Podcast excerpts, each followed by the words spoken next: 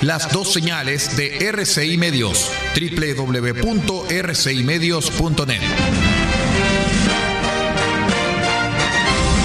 RCI Medios es un medio de comunicación independiente con asiento en la ciudad de Copiapó, tercera región de Atacama, con capacidad de transmitir hasta el 95% del territorio nacional. RCI Medios pertenece a RCI Prensa y Comunicaciones. Su fundador y editor de prensa es el señor Aldo Ortiz Pardo. Su directora es la señorita Paula Ortiz Pardo, ambos con domicilio en la ciudad de Copiapó, tercera región de Atacama, Chile. Siga junto a nosotros, acompáñese de la señal de RCI Medios, la plataforma independiente del norte del país.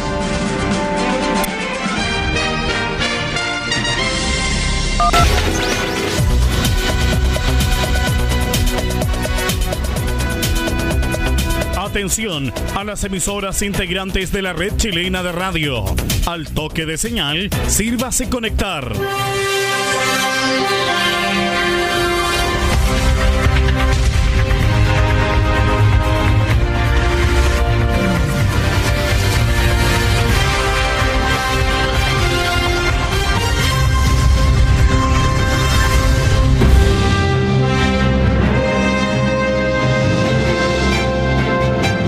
Hora de noticias desde el centro informativo de la red chilena de radio.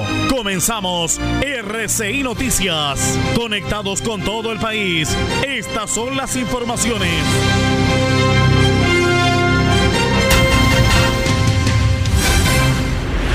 ¿Cómo están estimados amigos? Buenas noches, bienvenidos a esta edición de cierre de RCI Noticias a través de todas las señales conectadas a rcimedios.net.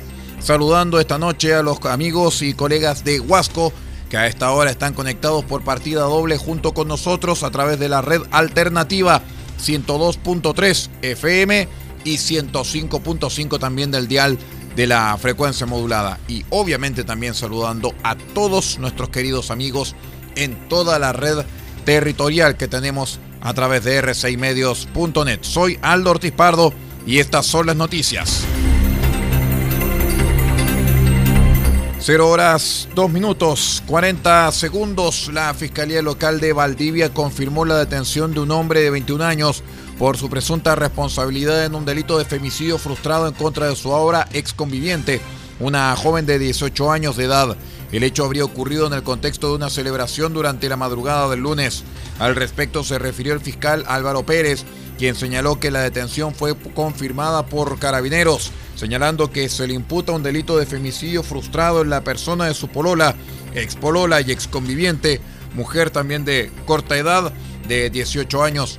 Esto habría ocurrido alrededor de las 2 de la mañana de la jornada durante una celebración con amigos, sostuvo. Agregó que la mujer fue amenazada y agredida.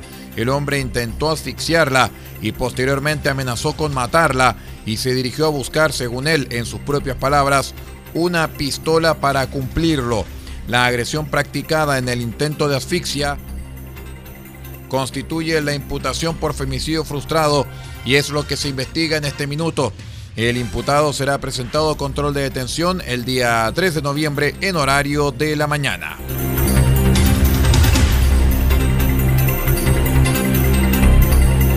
El director jurídico del Instituto Nacional de Derechos Humanos, Rodrigo Bustos, expuso en la Comisión de Derechos Humanos de la Cámara de Diputados en el mapa de las violaciones a los derechos humanos recientemente publicado por el organismo, donde se detallan los presuntos atropellos denunciados y las acciones judiciales presentadas luego del estallido social. También en esa misma instancia entregó su testimonio Gladys Yagual, hermana de Michael Yagual, joven ecuatoriano de 22 años, quien falleciera en medio del toque de queda en Maipú, cuyo cuerpo fue encontrado calcinado, sin extremidades y sin dentadura, en un supermercado Albi el 25 de octubre de 2019. La mujer sostuvo que no hay avances en la causa. Golpes en la clavícula, tiene un golpe en la cabeza, eh, le hace falta un riñón, tiene un cable adyacente al hígado, eh, no tiene miembros superiores ni inferiores, o sea, no tenía brazos, no tenía piernas y no tenía dentadura. Tras su testimonio la Comisión de Derechos Humanos de la Cámara de Diputados, oficializó que invitará nuevamente a la hermana del fallecido y a su abogado, Lorenzo Morales, quien se querelló contra quienes resulten responsables por el delito de homicidio, como así también el de obstrucción a la investigación.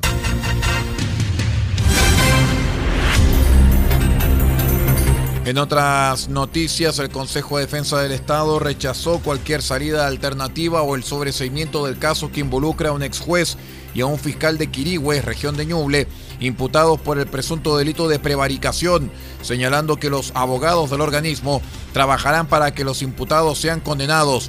Recordemos que el año pasado fue abierta la investigación contra el entonces magistrado Fernando Tarves, hoy jubilado, y contra el fiscal Rodrigo Villarroel, denunciados por beneficiar a un condenado por manejo en estado de ebriedad, a quien se le rebajó parte de la condena, devolviéndole su eh, permiso de conducir. Tras más de un año desde abierta la indagatoria, el Ministerio Público pidió la suspensión condicional en favor del ex juez y el sobreseimiento del fiscal, solicitudes a las que el Consejo de Defensa del Estado se opuso, indicándose que se trata de delitos graves cometidos por funcionarios públicos.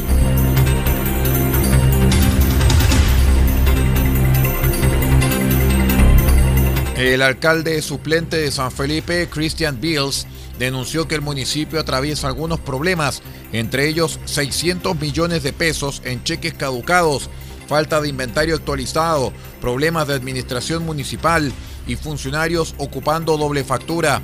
Fue en agosto cuando el Tribunal Electoral destituyó a Patricio Freire como alcalde de la comuna de San Felipe, hecho por el que se convocó una reunión en el Consejo Municipal para elegir su reemplazo.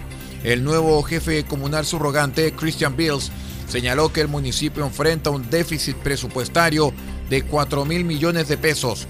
Bills señaló que el alcalde fue suspendido porque no obedeció un dictamen de la Corte Suprema, agregando que en su momento no respetó el acuerdo del Consejo que determinó destituir al administrador municipal.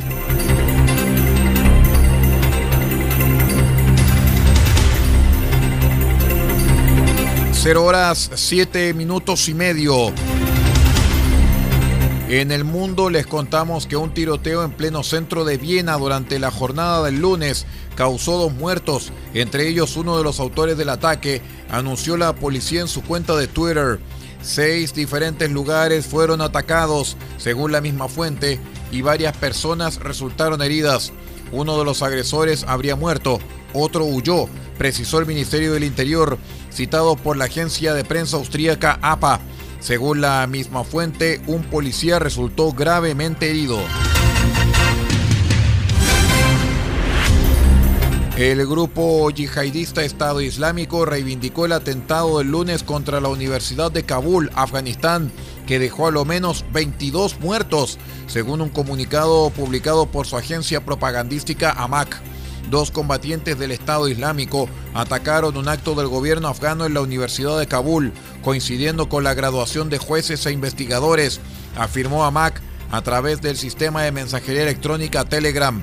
El ataque, que terminó al cabo de varias horas de combates con las fuerzas de seguridad, representa el segundo en menos de dos semanas contra un centro educativo en la capital afgana.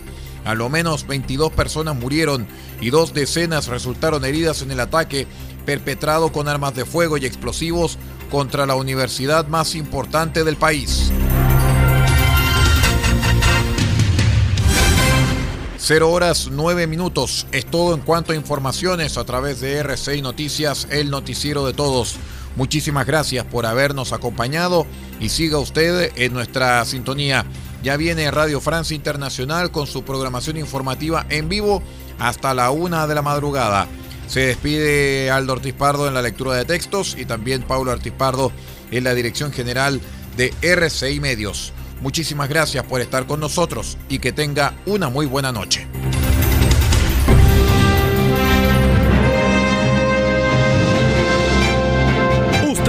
Quedado completamente informado, pero sigamos generando noticias. La red chilena de radio ha presentado RCI Noticias. Muchas gracias por acompañarnos y continúe en nuestra sintonía.